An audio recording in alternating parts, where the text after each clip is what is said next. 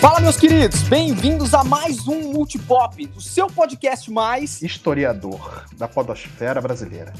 Olha só que bonito, que bonito. Pelo menos aqui na nossa bancada temos dois historiadores, mas hoje não vamos falar de histórias reais. A gente vai falar sobre como você pode conduzir uma história no mundo dos games. A gente vai falar sobre storytelling nos games. E para isso, a gente trouxe uma convidada mais do que especial, diretamente do N-Blast, a Kate Schmidt. Fala aí, Kate. Fala, pessoal. Beleza? É, bom, eu tô aqui não só para contar histórias de games, mas para contar algumas histórias mentirosas que podem te enganar. Eita, olha aí.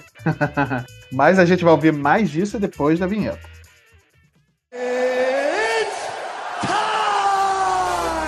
Get over here! I love you. I know. I am the danger.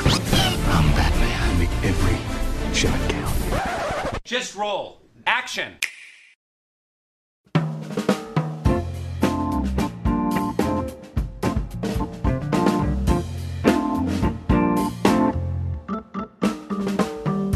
É engraçado pensar em retrocesso, como grande parte dos jogos de videogame no começo da mídia nasceram sem história, era basicamente jogabilidade, né? Uhum. Só que hoje a história é extremamente importante. A gente pode ver que os grandes jogos que vendem milhões e que realmente figuram os top 10 nos melhores do ano, geralmente tem uma história muito envolvente e tal, e a gente pode cunhar, com certeza, esse fenômeno, a gente considerar o videogame uma forma de arte. Mas como vocês acham que nasceu? Qual foi o primeiro jogo que começou a, a traçar um storytelling? Cara, assim, minha concepção, o primeiro jogo que eu vi storytelling de, de verdade foi o que eu pus a mão, pelo menos, né? Foi o Link to the Past da, do, do, Super Nintendo, né? Aquele The Legend of Zelda, né? E foi um jogo que eu primeiro vi história, história propriamente dita dentro dele, entendeu? Assim, por mais básico que fosse, mas tinha uma historinha ali, né? Cara, eu sempre acreditei que talvez o pontapé inicial, eu concordo com você que tá na franquia Zelda, mas talvez esteja antes. Eu acredito que a gente poderia até colocar o primeiro Zelda, né? The Legend of Zelda, do Nintendinho. Acho que talvez ele tenha sido o primeiro jogo de videogame onde a história era tão importante quanto a jogabilidade. Mas aí depende, né? Essa relação do que a gente quer tratar como o primeiro storytelling dos jogos. A história ela tem que estar tá totalmente atrelada ou o jogo por si só ele conta uma história mesmo que não tenha uma narrativa. Por que, que eu tô falando isso? Eu tive contato no Atari, eu não vou me recordar do nome do jogo. Então fica até difícil eu procurar o jogo aqui, eu posso pesquisar depois. Mas é, na época, né, do, do Atari, estava acostumado muito com jogos onde as fases elas não eram. Eh, não mudavam de fase. Geralmente era tudo a mesma coisa, né? Era mais na base da pontuação. Eu me recordo muito de um jogo, até mesmo. É, eu joguei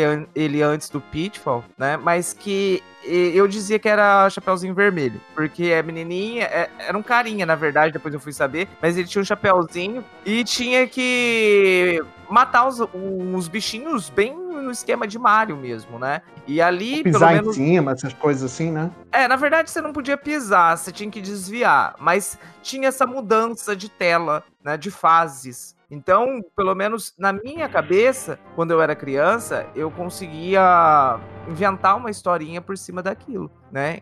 Mesmo que não tivesse ali um diálogo, mesmo que não tivesse uma história propriamente dita sendo contada, talvez por conta da, da falta de tecnologia da época, o, os programadores, os desenvolvedores não conseguiram contar da forma que eles queriam, mas eu inventava a minha historinha na cabeça. Então, é isso que eu queria saber de vocês. Essa relação de storytelling, né, dos primeiros jogos, necessita da história sendo contada de uma forma explícita pra gente ou não? É, ali naquele comecinho, né, que eu acredito que, acredito não, eu fiz uma rápida pesquisa antes do cast e eu vi que o, um dos primeiros jogos que tratou como um storytelling nos games foi o Space Invaders, uhum. de 78, mais ou menos. Mas é, é que assim, são características diferentes de storytelling que a gente tem hoje, uhum. né? Uhum. É um enredo mais simples, praticamente imutável, né? Porque não vai mudar, a gente não é o storyteller do, do jogo, porque o jogo ele é totalmente linear, e mas que ele tinha algumas... É, algumas imagens, assim, é, que a gente chama hoje de cutscene, né? E, inclusive, o que eu lembro também de jogos mais antigos que não tinham essa alta tecnologia para poder traçar uma, uma, uma, história mais robusta é a questão de sempre ter um encarte com a historinha atrás, né? Sim. Falando, olha, isso que acontece, tal, tal, tal.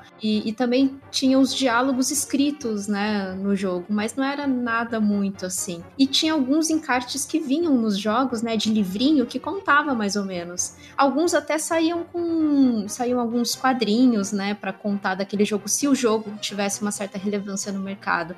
Aí o que eu me lembro mais ou menos nesse sentido de história que eu vivenciei é essa coisa do de ser contada no, no, no próprio encarte ali do jogo. E o mais antigo que pelo menos eu vi nas pesquisas é, é esse lance do Space Invaders. Mas assim, o que, que vocês lembram mais ou menos além do, do relato do Luquita. Eu queria só complementar o que a Kate falou. É interessante, Kate, você ter comentado dessa, dessa relação da, dos encartes, né? Porque eu tenho a minha coleção de games aqui e uma das minhas relíquias é um Odyssey que eu tenho até hoje na caixa. Né? Nossa, né? caraca, na caixa ainda? Sim, tá na caixa. E o, eu tenho vários cartuchinhos. Entre eles, eu tenho os Trapalhões e a Mina Encantada, né? Que foi um jogo baseado no, no filme dos Trapalhões. Uhum. E ali tem a historinha por trás, né? No encartezinho do cartucho eu, é, tem algumas informações além do filme. Então, de certa forma, né? O storytelling ele tá integrado num jogo mesmo que seja um jogo assim é tão simples pra época. Eu fico pensando, é, quando eu olho pra Doom, pelo menos. É, não sei se vocês já chegaram a ter curiosidade de pesquisar um pouco do Lord Doom, mas quando a gente separa, por exemplo, o Doom 3 e o Doom 1, em essência é a mesma história. Tipo, o Doom 1, na época que ele foi produzido, a ideia é que ele tivesse uma história extremamente elaborada, que foi toda construída dentro de um livro chamado A Bíblia de Doom. Só que eles acharam que era tão complicado, a história tão complexo, as várias linhas narrativas e tal, que eles resolveram pegar e resumir num conceito, e em cima desse conceito fazer o jogo assim só para ele ter uma justificativa para existir, né? E aí no Doom 3 você tem ampliação desse conceito e realmente numa narrativa. Você tem é o porquê você está ali, mas você vê que existe uma evolução na história, assim como tem em contos do cinema, tipo, desenvolvimento de personagem, é, você tem realmente uma história, um storytelling acontecendo ali, né? Uhum. Então, será que não daria pra gente separar, tipo, um jogo que tem um conceito, que você pode depois formular os acontecimentos na sua cabeça de uma forma mais subjetiva, e tem jogos que realmente têm uma história, eles têm uma mensagem para contar. Você pode receber essa mensagem de várias formas, assim como o cinema tal, mas ele deixa menos margem para lacunas imaginativas, por exemplo, do que o conceito. Vocês acham que tem essa diferença entre conceito e storytelling de fato? Eu acredito que exista e eu acho que é bem evidente, né? Porque é, é, o, temos aí dois exemplos. Um que o Luquita falou, né? Que era esse joguinho que ele jogava no Atari, que ele tinha uma história e tudo mais, e que. Só que era a história, não era explícita, não era contada, não era. Enfim, não tinha texto, né? Que deixava explicitado, ó, se passa no mundo X, que acontece Y e termina Z. Entendeu? Mas que fica aberto à interpretação e ele criava a própria história na cabeça e tudo mais. Assim como vários outros jogos, né? Por exemplo, Super Mario, de alguma forma, né? O Super Mario Bros. primeiro, ele tem um certo storytelling, né? Mas ele fica aberto à interpretação. Você pode criar sua própria história, né? Mas o, o cerne da história é o Mario atravessa mundos para ir resgatar a princesa no castelo contra o Bowser. Essa é a base, mas aí como ele faz isso, aí você cria sua própria história, seu próprio lore durante a jogatina. Mas o que seria isso? Seria mais um conceito ou uma narrativa? Eu acho que para mim é um conceito. A narrativa é quando tem uma história que é contada do começo ao fim, uma história fechada. Olha, acontece isso nesse momento, no meio tem outro acontecimento, e o fim é dessa, é dessa forma. Ele conta essa história, entendeu? O jogo conta essa história. Por exemplo, The Last of Us, é, jogos do, do, da Telltale, entendeu? Eles contam uma história do começo ao fim, entendeu? E é bem claro essa história. Não tem um. Ah, não, pode ser que na minha cabeça aconteça isso. Acho que não é um conceito. É realmente a, a realidade. É aquilo ali que aconteceu do começo ao fim. E você vai jogando dentro dessa história. É, só lembrando que o storytelling em si, ele serve justamente para vender o produto. Uhum. Né? Então, a gente não só vê storytelling nos jogos, como a gente vê storytelling qualquer produto que você vai comprar. Por exemplo, você vai comprar um suco e ler lá na caixinha, ah, porque as laranjas são colhidas com muito amor na fazenda de não sei quem. Uhum. É um storytelling para você, para você realmente ficar, é, sei lá, te pegar no, no, emocional ali. Ah, eu acho que eu vou levar esse suco porque esse suco é produzido de uma forma tão natural e bonitinha, né? Aí nessa questão da narrativa que vocês estão falando, quando você tem a jornada do herói, daí você já já entra um pouco em storytelling mesmo, né? Porque uhum. a, a, jornada do herói, ela é separada, né? Ela é separada por, não digo capítulos, mas existe, existe ali uma, uma escada ali, né? Que começa com o mundo comum, que ele vai te apresentar um mundo, uhum. e daí o herói vai ter aquele chamado à aventura, e o herói, ele vai ter aquela recusa do chamado, né? Tipo, ah, não, eu não sou digno disso, não sei o quê. E aí ele acaba encontrando um mentor que fala, não, vai para essa jornada, porque você precisa provar tal coisa. Aí você tem aquela travessia do primeiro limiar, aí a, a sexta, a, o sexto item que seria provas, aliados inimigos, que é onde se, a aventura se desenvolve, né? Que tem toda aquela coisa. E aquele finalzinho que ele tá na aproximação da caverna secreta, que já. Que aí ele tem aquela provação de ah, será que eu vou conseguir ou não? E no final, a recompensa. Uhum. Aí tem a volta do herói da jornada, né? O caminho de volta onde ele se questiona certas coisas e é onde que ele vai ter as redenções dele, se ele teve alguma algum se a narrativa foi focada em, nos erros desse herói, né? Então ele tem aquela coisa de ressurreição e tudo mais. Uhum. E daí o final da história, que é o retorno com o prêmio do herói. Sim. Então, maioria dessas, dessas, se você pegar jogos, eu acho que na sua grande maioria você vai ter essa jornada de herói. Principalmente Mario, né? Que você estava falando, ah, ele vai lá e resgata a princesa. Essa é a jornada do Mario. É ele sempre lá e resgatar a princesa. Então, assim, é muito difícil você conseguir separar isso, né? Então, acho que o que a gente não tem de storytelling aí seriam jogos mais focados em mecânicas. E aí é aquela historinha mais simples que realmente é, é o enredo que eles colocam ali para vender o jogo, mas só para falar que tem uma historinha envolvida, né? É, exatamente. Isso que a Kate falou se chama monomito, Isso. né? Que é o que a gente aprende na faculdade de cinema, quem fez cinema, ou nos cursos de edição de vídeo, né? É, é sempre falado sobre essa questão do monomito, né? E a Kate resumiu, mas aí o monomito são 12 passos, né? No total. Pode se cortar, obviamente, dependendo do roteiro que você quer montar pro, pro seu jogo, né? A gente está falando do jogo em si. O monomito ele pode, hoje ele pode ser usado em qualquer coisa, né? Em campanha de marketing, vídeo promocional, jogos, filmes, livros, enfim. Essa, essa questão do monomito pode ser usado para tudo hoje, sabe? E o monomito ele é tão importante, né? Que o cara que cunhou ele, que foi o Joseph Campbell, que ele era um estudioso uhum. de mitologias e tal ele ajudou a construir o roteiro de Stars Fucking Wars. Então é, é verdade. coisa, né, cara? Pois é, pensa. Não é qualquer coisa. O cara, ele, é, ele começou a reparar que em várias culturas diferentes você tinha super-heróis, assim,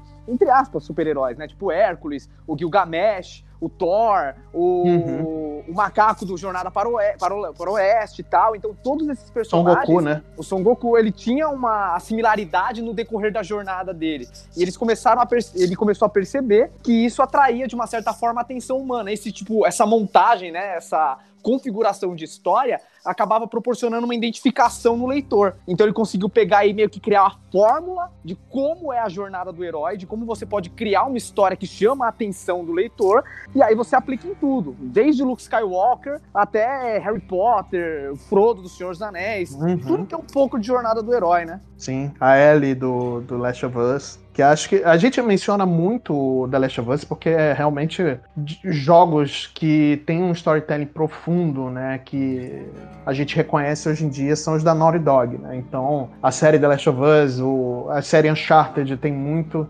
é, e, e, você vê claramente todos esses, é, todos esses passos do monomito descritos nos dois jogos, né? Então é bem, é bem claro isso. É, e eu acho isso bem legal. É bem interessante de você analisar. Eu acredito, não sei se vocês vão concordar comigo, mas existem dois gêneros de videogame que acabaram ajudando muito a você conseguir adaptar a jornada pro herói para uma narrativa dentro de um jogo, que é o RPG e o Adventure, que começou a surgir nos computadores e tal, e primeiro como point and click, e depois acabou evoluindo, sei lá, para jogos tipo da Telltale ou Life is Strange que a gente tem hoje em dia, que é mais ou menos na pegada do que se fazia lá atrás. Sim, eu acho que lá lá no começo, década de 80, esses eram os gêneros que comportavam mais você conseguir uma narrativa longa, tipo, se afastar um pouco da mecânica e focar na história, né? Então uhum. você vê, uhum. por exemplo, Final Fantasy, Dragon Quest, o próprio Zelda, o Sweet Home, que é um jogo de terror. Eu acho que esses jogos. Dragon Age, inclusive, Dragon Age tem muita história. Nossa, mas é muita história. Sim, mas o Dragon Age. Se você é... parar é... pra pegar o, os textos para ler sobre o lore do mundo, Cara, é dá, dá uns, uma enciclopédia inteira de tanta, tanta página que tem para ler. Verdade. Entre esses aí, um maravilhoso que tem um lore incrível também, Skyrim, né? A série Elder Scroll, né, Marcelo? Uh... Maravilhoso. Maravilhoso, nossa, mal posso viver sem. É, é aí que também entra aquela questão. É, se o jogo não te conta a história, você tem paciência para ficar abrindo arquivos de lore, para ficar lendo? Porque eu lembro que o do Skyrim eram livros. Eu que você tenho. tinha que ir folhando, né? Então tem gente que tem preguiça, né? Eu tenho alguns, para ser muito sincera. Eu acho que assim, é, tem jogos que realmente não pedem um lore, que, é, que, nem a, que nem o que a Kate falou, que eles são focados em mecânica. Tipo Tetris. E quando você tenta enfiar um lore nisso, acaba ficando uma aberração. Se eu não me engano, tem uma das continuações de Tetris que falavam que eles eram seres alienígenas que precisavam se encaixar para reproduzir uma parada assim. Cara, é tipo umas paradas mirabolantes que os caras fazem para encaixar um lore, uma história dentro de um jogo de puzzle, sabe? Que não tem o menor sentido. É, mas eu acredito que jogos de RPG, eles talvez tenham sido o grande carro-chefe para a gente ter esse, esse foco muito maior na história do que realmente na mecânica, né?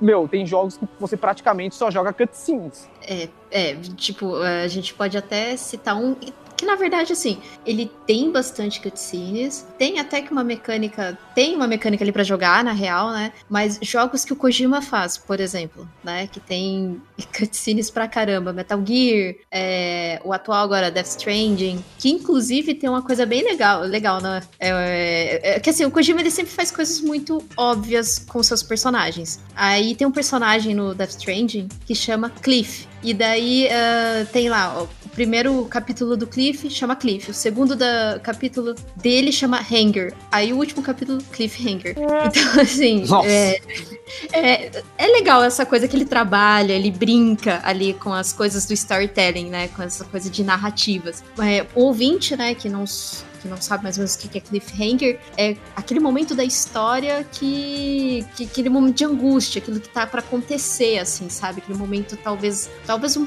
ponto alto da história, dependendo muito da narrativa que tá se desenvolvendo, né? Mas ele sempre brinca com essas coisas, eu acho até interessante. Se procurar bem, tem os irmãos também, né? O plot e o twist. Só falta. Sensacional. Ah, Próximo jogo aí do Kojima. plot twist.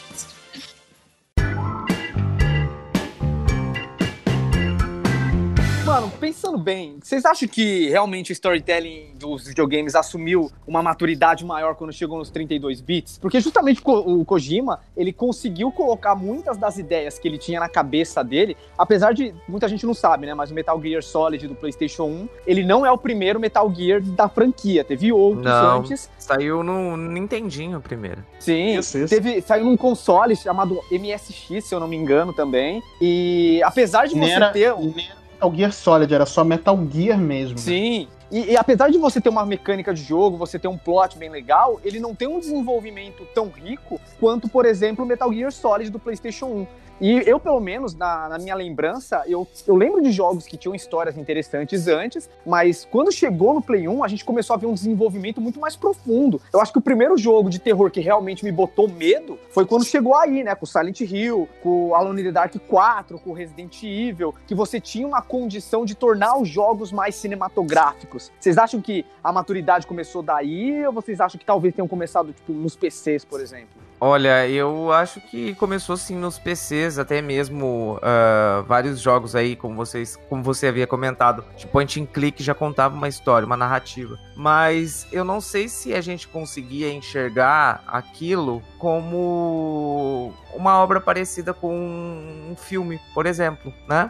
O 32 bits foi muito importante sim para trazer storytelling para até os jogadores, mas eu particularmente quando criança, eu não ligava muito pra história, né? foi com o PS1 que eu realmente, jogando Resident Evil 2, né? Eu lembro que, assim, até falando dessa relação de se sentir, me sentir parte do jogo, né? O meu primo havia comprado videogame né, no lançamento, PS1, e ele havia me chamado para jogar um jogo e falou para mim assim: ó, a gente vai jogar um jogo, só que vai jogar meia-noite. E eu não sabia o porquê que era meia-noite, eu nunca tinha ouvido falar de Resident Evil. E a gente foi jogar. E aí eu lembro perfeitamente o susto que eu tomei quando eu não lembro o nome daquele daquele bicho que cai do telhado no Resident Evil 2. Licker? Licker. É. Isso. Quando a gente tá passando aqui e ele cai e eu tomei um baita susto. Meu primo ainda ele tinha feito toda uma preparação, deixar tudo escuro, ligou o, a TV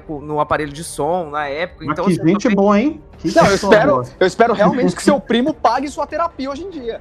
E eu tomei um baita de um susto. Então, assim, Storytelling eu acredito que tenha sido, sim, surgido no PC e o Super Nintendo também tenha tido assim um grande avanço, mas eu acredito que o PS1 foi onde eu consegui, comecei a me sentir parte daquilo. Uhum. Não sei se vocês concordam. Não, eu concordo totalmente, até por conta de um jogo, Final Fantasy VII. Né? Eu acho que é um dos maiores exemplos assim da fase 32 bits com história, né? Um jogo que tem a mecânica conhecida, que é RPG de turno e tudo mais, mas com uma história super envolvente, né? Não que não tenha tido anteriormente, mas acho que realmente, como o Marcel falou, amadureceu no 32 bits, né? Então, Final Fantasy VII é um belíssimo exemplo, pelo menos na minha opinião, disso, né? Então, eu queria até comentar uma coisa que eu acho interessante e pensando naquilo que a Kate falou, porque grande parte dos meus favoritos de criança, de hoje em dia, são porque em algum momento eu crio um elo emocional com aquele personagem principal. Uhum. Então eu me vejo nele e vejo características dele em mim, sabe? E eu acho que, por exemplo, no, as franquias que eu mais gostava quando eu era moleque, que era Mega Man, Street Fighter e tal, uhum. você não tinha um lore muito bem desenvolvido nos jogos, mas eu gostava muito, eu me identificava muito por causa das mídias que apoiavam aquele jogo, né? Por exemplo, o, de, o famigerado desenho animado do Mega Man, que eu amava, mas a gente sabe que não era muito bom. Sim. O Street Fighter Victory, que era maravilhoso. Então, esses filmes, né, esses animes, tal, o filme do Mortal Kombat também, eles meio que me apresentavam a história daquele personagem, eu me identificava, sabe? E aí quando eu ia jogar, eu me projetava naqueles personagens ali. Mas eu acredito que eu, criança, não conseguiria fazer essa identificação sem essas mídias. Já a partir do 32 bits, eu não precisava de nada parecido, tanto que eu me identificava no Resident Evil, eu gostava de me ver naquela situação aterradora. Que era um jovem mancebo, que eu não tinha nem ideia de como era uma pandemia, né? Porque era bem pior do que eu imaginava. Mas é, eu já tinha, eu já conseguia me projetar ali. A gente usava Resident Evil como, nossa, se tiver, eu vou estar preparado, hein? Ser o líder do grupo, ninguém me segura.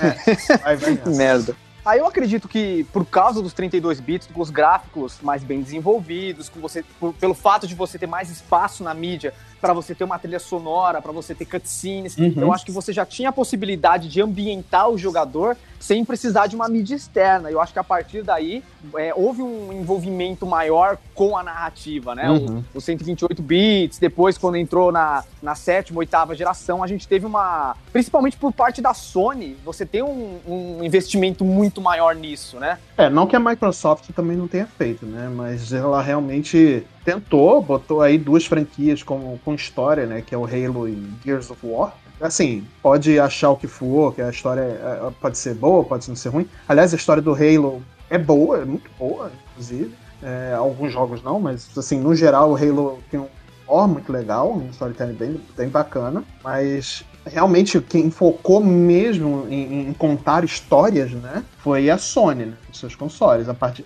e muito a partir do 3, né, do PlayStation 3. Sim, sim. A gente pode dizer que sim. Até tem jogos da Microsoft que você tem um foco na história, mas realmente você vê que os carros-chefes, tipo Horizon tal, ele, eles são muito mais focados na jogabilidade, no serviço que a Microsoft oferece, do que uhum. realmente, tipo, a campanha. Você olha, por exemplo, todos os exclusivos da Sony, cara, todos eles são focados numa campanha robusta. Todos eles uhum. colocam o multiplayer como uma coisa secundária, né? O, é, exatamente. Meu, Uncharted, God of War, The Last of Us, Horizon Zero Dawn, Days Gone, tudo isso, cara, acaba apelando muito mais pra história do que de fato pra, pra mecânica. Tem alguns jogos que a mecânica até não é muito boa, mas eles você, é, você compra a ideia do jogo por causa da história. É como sim, se você estivesse esperando um filme blockbuster. Não, exatamente. E, e hoje é bem dividido isso, né? Como a gente já havia conversado É, tem um, alguns casts atrás a gente gravou falando sobre a, as empresas e a nova geração, né? E a gente falou muito sobre como cada uma trabalha, né? Foi até Gustavo Petró, né? Aliás, um cast interessantíssimo, vai estar aqui na descrição do episódio, se vocês quiserem ouvir. E, e a gente falou muito sobre hoje como cada uma empresa trabalha o seu próprio produto, né? É, e realmente hoje a Sony ela tem um enfoque muito grande, como disse o Marcel, né? Em jogos com uma história é, robusta, né? Com uma história grande e tudo mais. Então são jogos mais esperados, né? Quando é anunciado um God of War novo, ou a sequência de The Last of Us, ou a sequência de Horizon, o pessoal fica empolgado, porque já sabe que pode esperar por uma grande história. Né? Pode não vir, mas sabe que na maioria dos casos vai vir uma grande história. Né?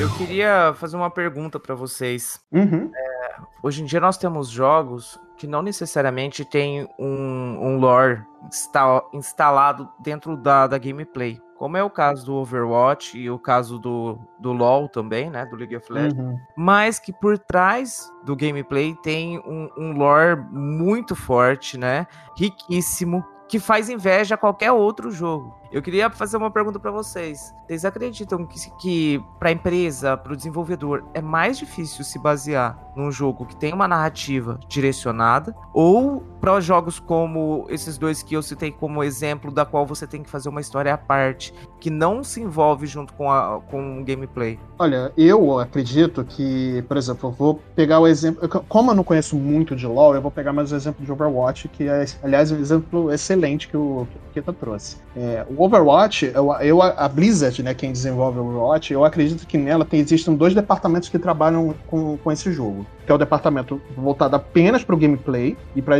e o seu sua própria infraestrutura dentro de, do jogo, e uma outra departamento que trabalha apenas a história. Entendeu? Os caras LOL, história. eu acredito que seja a mesma coisa. É, eu acho que eles fazem, acho que a Riot faz a mesma coisa, né? Acho que eles têm um departamento só para a infraestrutura do jogo, para todo o microcosmo dentro do jogo, que é seja mecânica, balanceamento de personagem, enfim, tudo que envolve o produto final quando você pega para jogar no, no, no, no, sua mão, entendeu? E outro departamento que vai trabalhar exclusivamente com a história. E a Riot com o LoL, apesar de eu não conhecer muito, eu sei que eles têm filme, curtas animados, eu sei que eles lançam muito quadrinho, eu não sei se chega esses produtos aqui no Brasil. Posso até estar tá falando besteira. Não, chega, mas, chega sim. É, mas eu sei que eles desenvolvem muito esse, esse trabalho de história do LoL. Mais que você não goste do jogo, tudo mais, não tô nem botando esse, esse mérito aqui. Então, é realmente o que eles fazem, eu acho um trabalho interessantíssimo de cerne do jogo não é voltado nem pouco para a história do jogo, entendeu? E eles trabalham muito bem ele por fora, sabe? Assim como a Blizzard faz com Overwatch. Eu acredito que esses jogos eles tenham um lore muito bem estabelecido. Você tem assim pitadas de história dentro das suas próprias narrativas. Eu acho que. Em alguns eventos, né? É, não só em eventos, você tem os eventos também, obviamente, mas as falas dos personagens acaba deixando eles mais carismáticos. Você vê que, por exemplo, no uhum. Overwatch também, que eu tenho mais experiência, você vê pelas falas dele que cada um dos personagens tem uma personalidade muito própria, eles têm envolvimentos com outros personagens, você vê eles trocando farpas ou tentando criar amizade. Uhum. Então você vê que existe uma história por trás e isso acaba aguçando a, a apetite do jogador para entender um pouco mais daquela realidade, sabe? Eu realmente, assim, não conheço nada de LoL, para ser sincero. Mas Overwatch eu acompanho, assim, o lore religiosamente, cara. Eu conheço o background de todos os personagens que tiveram seu background explorado. Inclusive, uhum. tem quadrinho do Overwatch que foi lançado no Brasil pela Pixel Magazine. Então, Caramba, não sabia que tinha quadrinho do Overwatch. Tem, tem um encadernado. E aqui, assim, é, falta números que depois eles desenvolveram mais a história da Tracer e tal. Uhum. Mas aqui no Brasil ele chegou a sair e, inclusive, você acha baratinho por aí, cara. Ô, Marcel. Oi. É, você que é fã de quadrinhos, é, a Marvel, ela lançou alguns quadrinhos de League of Legends. É, quando você tiver a oportunidade, procure, porque assim como o, o Overwatch, o lore por trás de tudo isso, a forma com que eles trabalham, o desenvolvimento de toda a ambientação dos personagens é fantástico.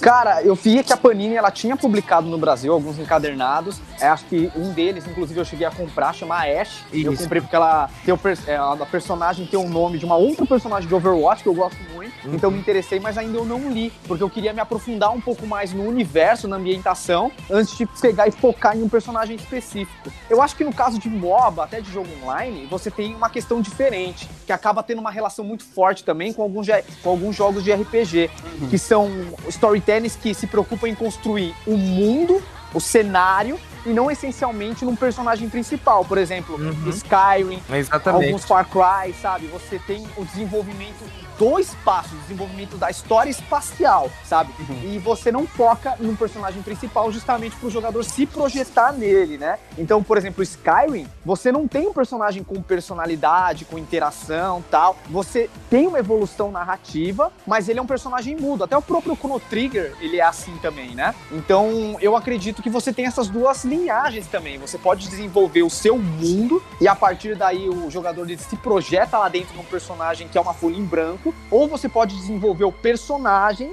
e aí o universo acompanha ele na evolução. Eu acho que assim, a gente pode separar muito bem, por exemplo, o Skyrim e o The Witcher, que ambos são jogos de fantasia medieval, só que com focos narrativos diferentes. O Skyrim ele foca mais no desenvolvimento da história do mundo, daquele continente chamado Skyrim, enquanto The Witcher se foca mais no Geralt de Rivia tal, e, e como ele impacta naquele universo que ele faz parte. Uhum. Eu acho que isso também é uma forma de você de você evoluir a trama do seu jogo. Acho que MOBA acaba fazendo muito isso, porque você nunca sabe quem é o cara que vai jogar. Você tem milhares, milhões de jogadores, por exemplo, Warcraft, e você vê que o WoW, até hoje, ele tá focado em quem? Desenvolver o universo, ele desenvolve os personagens que impactam ele. Só que eles são NPCs. O jogador, ele vai criar o seu personagem, ele vai criar o seu exército, no caso de Warcraft mesmo, e não do WoW, e a partir daí ele vai impactar naquele mundo, vai causar mudanças, mas o que evolui é o mundo e não um personagem específico, né? É, e assim, para complementar isso, é, o Destiny mesmo, né, que é um looter shooter, uhum. o, o, Destiny, ele era para ter tido uma história bem complexa,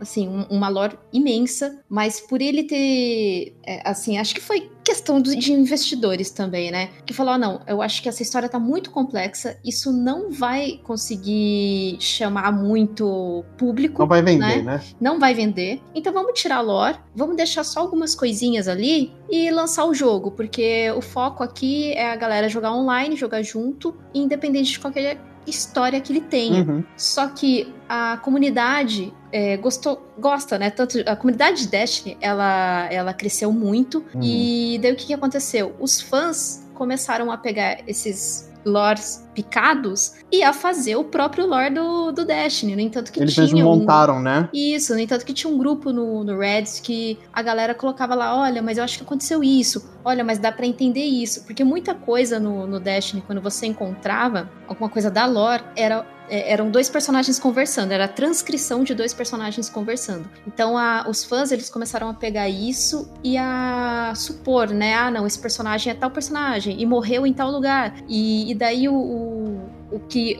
o que conta né, no livro, não sei se vocês já leram, o Sangue, Suor e Pixels, do Jason Schreier, ele diz que o Destiny tinha sim uma história, mas acho que foram, foram quatro, cinco meses antes de ser lançado, eles tiraram toda a lore de Destiny. Aí no 2, com, com uma história um pouco mais fomentada pela própria comunidade, eles lançaram mais coisas de lore, no entanto que as expansões são baseadas em cima de lore, né? E, e eu acho isso muito interessante porque eh, realmente eu vivenciei bastante essa coisa do Destiny, porque eu joguei muito Destiny e a comunidade era muito apaixonada em querer montar a história, né? Aí no caso, os próprios fãs foram o storyteller do jogo. Bacana E, cara, isso, isso foi ótimo pra Band, né? Porque uhum. depois é, eles, verdade. Eles criaram, assim, porque não ficou só numa fanfic, ficou como história mesmo do jogo. Ah, e foi bom, e foi legal da, da, da Band ter a Band, não a Band canal. É, eles terem reconhecido que essa, esse esforço da comunidade, né, como, como e pegar a história e tornar ela oficial, né? E foi muito legal, porque eles poderiam simplesmente ter falado: ah, não, é, a comunidade tá errada, ou o negócio é assim, assim, assado, não é desse jeito, entendeu? A história que vocês estão contando tá, tá tudo errado. Tá? Então eles poderiam simplesmente ter feito isso. É interessante que a gente vê bem o perfil de jogador, né? Você tem, por exemplo, o jogador que ele é mais casual, que ele tá atrás de mecânicas e não necessariamente de storytelling, né? Que é o jogador que compra um PlayStation 4 por causa de FIFA ou compra um Xbox por causa de Forza, em contraponto ao cara que ele gosta de storytelling mesmo, né? Que ele gosta de, uhum. de consumir uma história. E em muitos momentos, esse cara, quando não recebe a história num jogo que ele curte, ele vai criar uma comunidade para preencher essas lacunas. E isso, cara, remonta muito tempo atrás, sabe? Eu lembro na década de 90 de fóruns discutindo que o universo da Capcom ele se passava no mesmo lugar, porque o cenário do Capitão Comando era o mesmo do Final Fight e tipo que aparecia o, o Dr. Light vestido de Ryu, então Street Fighter coexistia com Mega Man e tal. Então, ah, eu acho que o que aconteceu com Destiny é meio que um, uma evolução desse fenômeno, né? Do fã gostar tanto da história, tanto dos personagens, que quando ele não tem uma narrativa interessante, ele tem lacunas, ele quer preencher aquelas lacunas, sabe? Eu, como fã de Mega Man, até hoje quero saber o que aconteceu entre o Mega Man clássico e o Mega Man X para todo mundo desaparecer e você ter um universo completamente diferente, sabe? Usando de exemplo que a Kate falou aí do Destiny, a comunidade The Division já não é a mesma coisa, né? A Ubisoft, por exemplo, que também é um looter shooter, né? O The Division, ela deixa bem claro o que, é o lore do jogo, a história e tudo mais, ela deixa bem claro e, e, e conta isso desde o primeiro jogo, né? Ela não abre espaço para interpretação. Óbvio que a gente pode fazer várias especulações e tudo mais, mas é, ela não abre teoricamente ela não abre espaço e eu parece que eu tô falando isso como que a empresa tá controlando demais a história, não. É ela, a história, ela contou a história de um jeito que ela não abre espaço muito. É uma diferença aí entre as duas empresas, né? Que criaram jogos de looter shooter. Cara, e o que é engraçado é que a mesma Ubisoft é, que criou The Division, ela também criou o Assassin's Creed e ela super apoia a comunidade criar os assassinos das suas próprias regiões tal. Isso porque o Sim. Assassin's Creed tem um lore, mas muito, muito complexo, que se estende por quadrinhos, por livros, até o filme, tudo isso meio que se complementa, saca? E mesmo assim ainda tem muito espaço para você fazer, tipo, um assassino do Rio de Janeiro, um assassino de São Paulo tal. Sim. É, abre precedente para isso e a Ubisoft... O credo do Brasil, né, isso. né, por exemplo. Né? Sim, ela incentiva muito isso, cara. Então, tipo, a mesma empresa que não deixa espaço no The Division incentiva a criação de, de um lore pela fanbase no Assassin's Creed, que é de uma franquia diferente, sabe? Uhum. Eu acho muito curioso como cada empresa acaba tratando o storytelling de uma forma diferente. Ou às vezes até, tipo, franquias diferentes dentro da mesma empresa, tem focos diferentes no storytelling. É, no caso da Ubisoft aí, ela tem, ela tem um certo receio de incluir no storytelling dela política. É. Ela fala que não tem política nos jogos dela, mas ela sempre faz jogos que envolvem, de certa forma, uhum. política. É, então, se você olhar do... bem, se olhar bem, é, mano, você vai encontrar. Velho, nunca, vamos, nunca vamos é combinar. sempre em cima do muro, mas... Não, vamos combinar. Ela não é nada sutil. O Assassin's Creed 1, os caras colocaram em 2007 um árabe para ser o personagem principal, cara. No Assassin's Creed 2, o vilão é um papa. Mano, uma empresa que não quer polêmica vai botar um papa de chefão? Vai, não vai. E o que, que foi o Far Cry 5 que você colocou um líder religioso cristão como chefe final? Mas nisso, ela, ela fez isso no Far Cry 5 só que quando ela apresentou o Far Cry 5, ela já falou assim: olha, gente, esse é o líder religioso, mas não tem nada a ver com política, tá? É só um jogo e não sei o que, coisa e tal. Então, é mesma coisa no próximo Far Cry que vai sair, né? Que a gente viu o trailer que cara, tem envolvimento, claro, tem uma certa abordagem, não tem como você falar que não tem ali. E daí eu tenho certeza que assim que sair mais coisas de gameplay, ela vai falar: não, gente, ó, é só o jogo, não tem nada a ver. Assim como também criou-se muita polêmica com aquele jogo do muito baseado no Rainbow Six, né? Sim, sim. É a mesma coisa. Então, assim, a, a Ubisoft é, é, o estúdio que mais faz jogos que abordam isso, como Watch Dogs, que a gente vê aí Watch Dogs Legion, mas Nossa. que ao mesmo tempo ela volta atrás na própria narrativa dela, sabe? Então é, é, é uma coisa muito esquisita o que eles fazem. É para inglês ver, cara, porque não é possível, entende? O, eu acho que dentre as empresas, os jogos que tem a, um foco político muito mais pesado é a Ubisoft, cara. Eu não consigo ver uma, uma third party assim que aborde tanto política nos seus jogos como eles, né? Tipo, meu, o que, que é o Watch Dogs Legion? Tipo, um jogo que se passa numa Inglaterra totalitária, no mesmo período em que tava rolando e, coisas parecidas, que a Inglaterra tava sendo vista daquela forma pelo resto da Europa, sabe?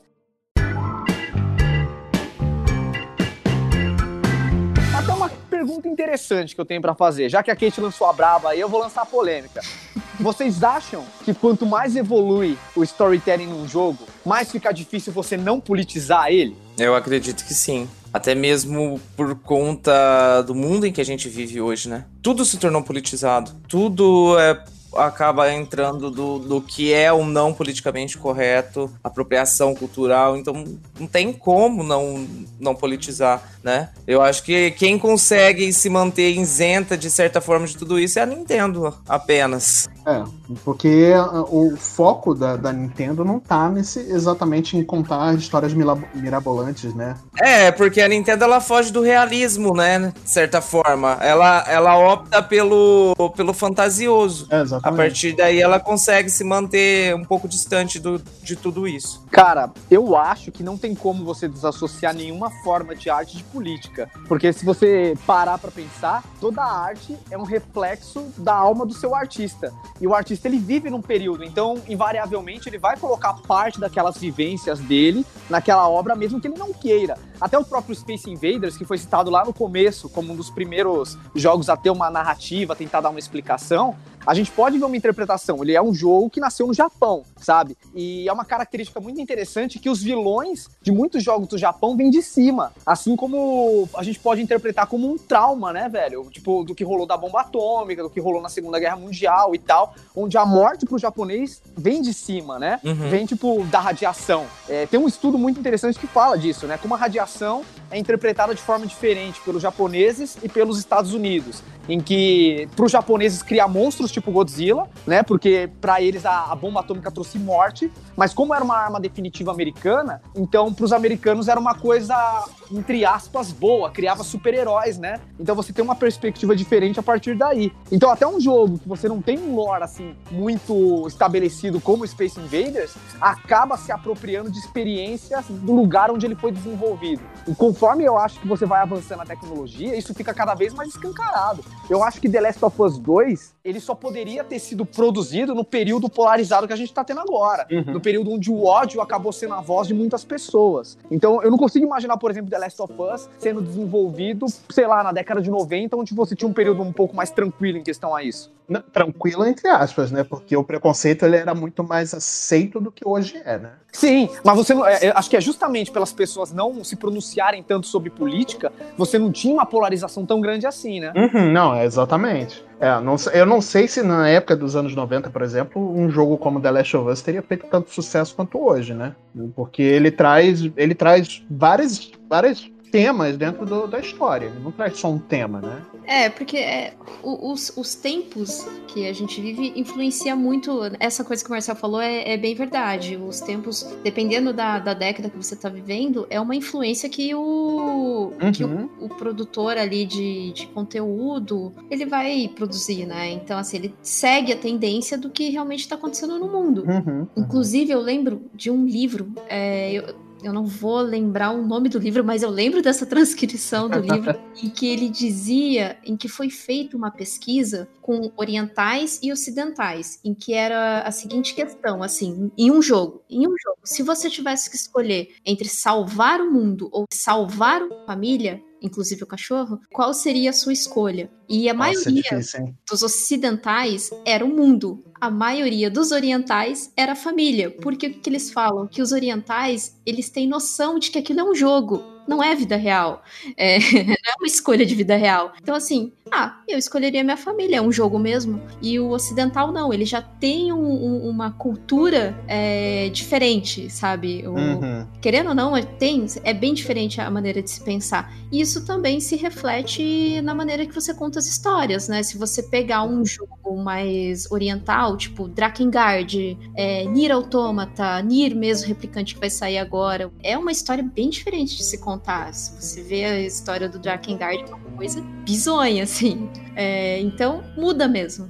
Mas eu, mas eu acho, pegando até esse gancho que você está falando, Kate, é, eu acho que o, o, tem muito, muita empresa muita empresa, né? Tem uma tem um jogo em específico chamado Persona 5 que ele tá usando muito tema ocidental para se basear nas suas uh, para contar a história, sabe? Uhum. Hoje o, o, o, jogo ele traz muito, muitas questões que antigamente os jogos japoneses não tratavam ou tratavam com um certo desdém, que é por exemplo depressão, suicídio, assédio e tudo mais. É, você vê que boa parte dos jogos orientais que a gente pegou para jogar muitos anos atrás, era assédio descarado contra mulheres, objetificando mulheres e tudo mais, e hoje eles tratam um pouco mais esse tema, porque é um assunto que está em voga no mundo inteiro, né? Então, e no Persona 5, a primeira parte do jogo, a primeira boa parte do jogo, é sobre assédio contra mulheres, contra estudantes, tanto assédio moral e físico, sabe? Eles têm aprendido a lidar um pouco mais com esses assuntos que são mais ocidentais. E talvez por isso que alguns jogos japoneses façam tanto sucesso hoje no, no, no Ocidente, sabe? É, você falando isso me lembrou muito da franquia Silent Hill, porque o Silent Hill 2, uhum. ele fala muito sobre trauma, fala muito sobre depressão, fala muito sobre objetificação da mulher, tanto que as mulheres, as enfermeiras, elas são meio que tipo um, uma, uma alegoria distorcida de como o protagonista enxergava as mulheres, saca? Uhum. Por causa que a mulher dele tava doente e tal, e ele meio que objetificava outras mulheres, então ele via um corpo magnífico, mas sem rosto, porque ele não se importava com o rosto e tal. E tipo, isso é uma discussão muito interessante que eles trouxeram lá no Silent Hill 2, que é bem antigo já, né? PlayStation 2. E eu acho que ainda hoje são raros jogos que fazem isso. Realmente, Persona, ele entra nesse hall, mas é, agora que o, o, o esquema de storytelling japonês está começando a abordar essas temáticas que são um pouco mais delicadas. Eu acho que, no, no, geral, cara, até nos mangás, nas produções japonesas como um todo, o jeito que a mulher é representada nessas mídias é muito problemático, né? Sim. Mas em compensação, você vê que, por exemplo, eles têm muito mais naturalidade de, traba de trabalhar temas como homossexualidade, uhum. que já no Ocidente demorou muito para um jogo conseguir trabalhar abertamente com uma protagonista LGBT, Sim. que é o caso da Ellie, por exemplo, The Last of Us. Exatamente. E que ainda rende até hoje, já quase um ano que o jogo foi lançado, né? Rende até hoje é, é, discussão, né? Entre os, as pessoas que não aceitam, que acham que tem que, que o jogo não pode misturar questões sociais e que as pessoas que batem palma para o jogo trazer esse tipo de questão em voga, sim, precisa ser discutido. Né? Não é que o jogo é focado nessa esse tipo de discussão, mas é interessante como eles trazem, sabe? Eu acho que o videogame, como qualquer forma de arte, acaba espremendo as emoções de uma pessoa. Eu vi muita gente, por exemplo, largar a mão de jogar Overwatch quando descobriu que a Tracer era, era LGBT ou que o Soldado 76 era. Realmente as pessoas se sentiram afrontadas com isso. O que eu acho um absurdo, cara. Eu acho sabe? um absurdo isso, sabe? Mas é só a gente. É só a gente ver quando é anunciado algum personagem que a, acaba sendo é, repassado com outra etnia no, no cinema, né? Ah, é verdade, é verdade. A choradeira que é, os comentários preconceituosos. E assim, é incrível como um bando de marmanjos chora por conta da, da, da cor de um personagem que nem existe, né? É. Esse personagem não existe. E o cara tá lá choramingando, um monte de cara barbado, né?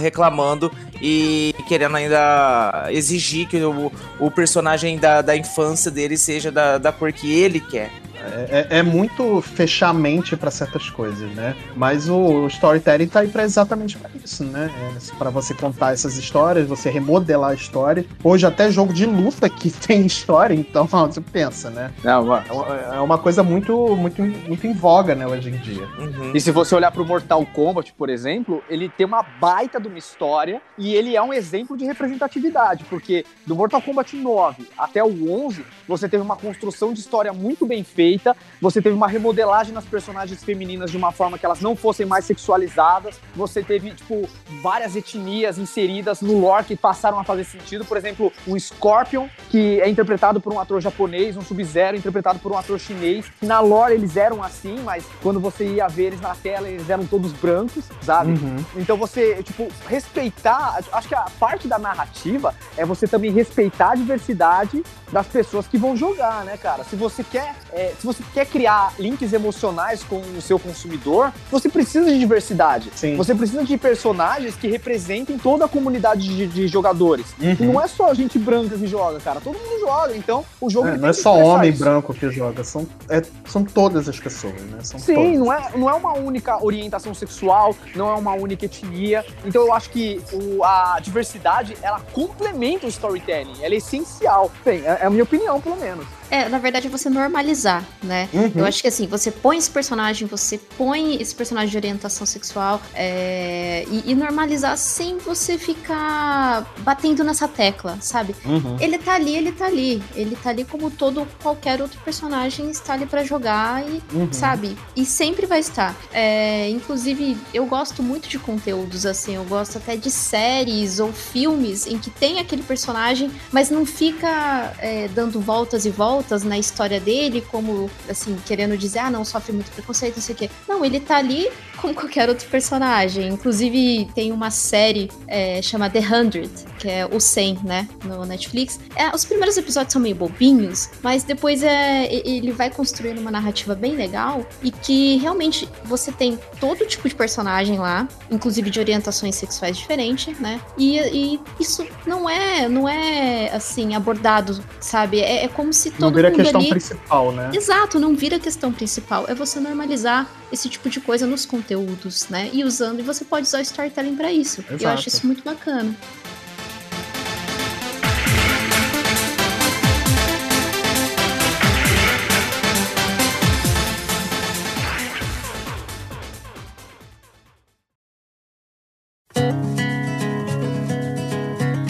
Mas antes de encerrar, eu queria fazer uma pergunta para vocês. Eu queria que vocês trouxessem aqui pro cast algum jogo que vocês queiram comentar o lore que foi tão importante, foi tão marcante para vocês o storytelling que vocês queriam indicar aí para nossos ouvintes. Então, o jogo com base que tem muito storytelling, na verdade é um jogo de storytelling praticamente, né? Que é o Life is Strange, o primeiro jogo. Maldito. Cara... Roubou o jogo.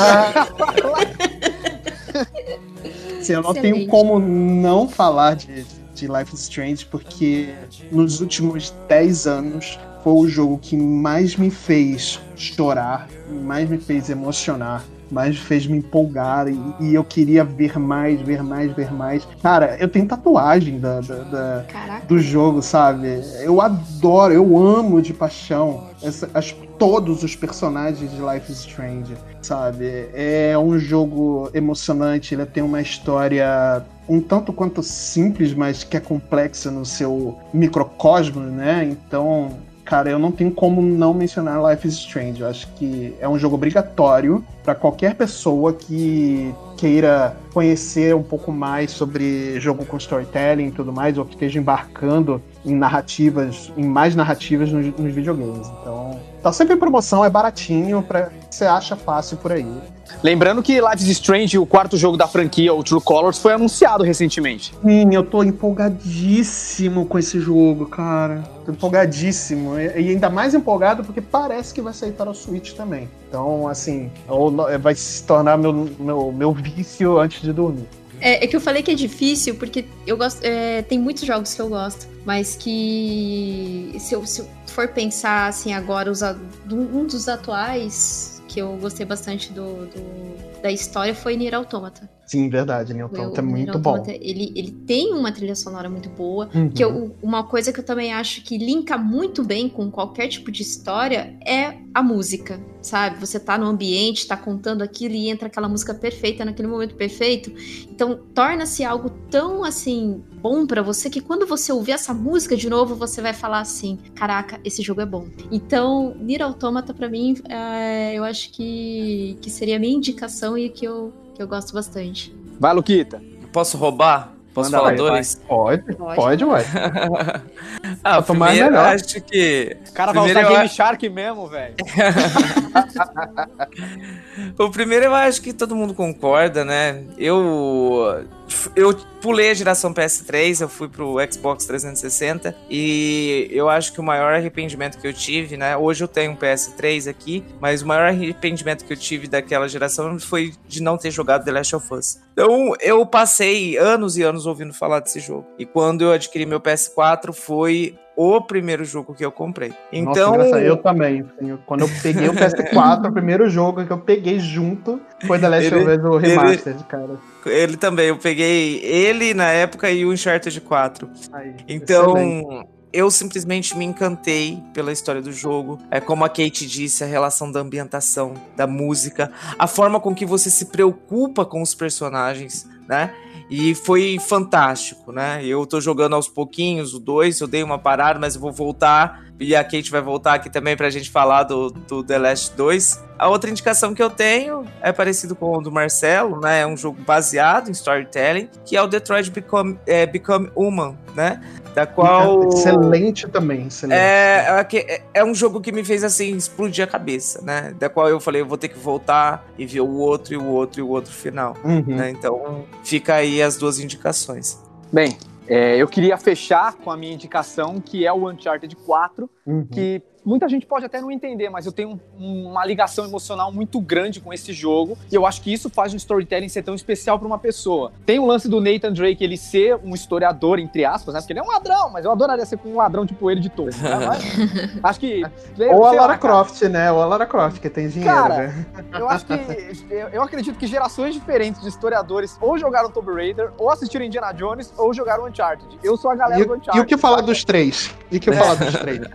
Então, o, o, lance do Uncharted 4, ele acaba se comunicando muito por isso, por causa da ambientação, por causa da proposta do jogo, mas também pelo amadurecimento que o personagem principal teve nesse episódio em específico. Eu acredito que para um jogo ser adulto, ele não precisa ter teor sexual uhum. e muito menos violência. Eu acho que ele precisa tratar de temas adultos de uma forma adulta. E eu nunca vi um jogo tratar sobre relacionamento como o Uncharted 4 faz. Tem um capítulo no jogo em específico que chama Até, a, Até que a Morte nos Separe, que é o Nathan e a Helena conversando num carro e você tem que realizar alguns puzzles e eles estão falando sobre como o relacionamento deles caiu na mesmice, como cada um deles sente saudade do que eles faziam antes de serem casados, qual é o rumo que o relacionamento deles tem que tomar, fala um pouco dos erros que cada um dos dois cometeu, sabe? E tipo, é um, é um diálogo assim tão natural e que complementa tão bem toda aquela jornada, sabe? Parece que a aventura ela se, é, ela se torna mais real quando você coloca uma temática que você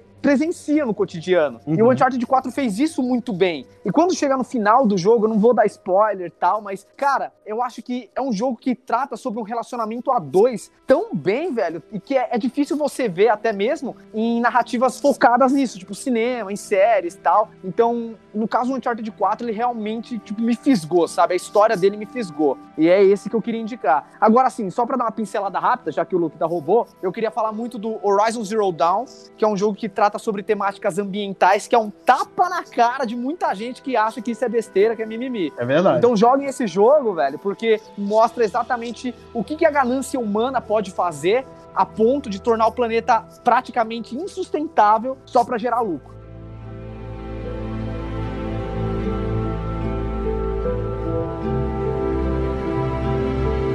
Então é isso aí, pessoal. Eu queria agradecer a presença da Kate Schmidt hoje aqui, batendo papo com a gente sobre storytelling. Kate, aonde os nossos ouvintes podem encontrar você? Bom, primeiramente, o prazer foi meu e obrigada pelo convite. fiquei super feliz porque eu adoro comentar não só de joguinhos, mas principalmente desse tema, né, de histórias dos jogos. Vocês podem me encontrar também com o Marcel e o Marcelo lá no NBlastcast toda sexta-feira. No Gamer Como a Gente também. É, todos os episódios saem na sexta-feira também. Inclusive, dessa semana de Death Stranding. Olha três aí. horas aí de episódio, a gente falando sobre essa maravilhosa narrativa. Praticamente um Snyder Cut. É o Snyder Cut, exatamente.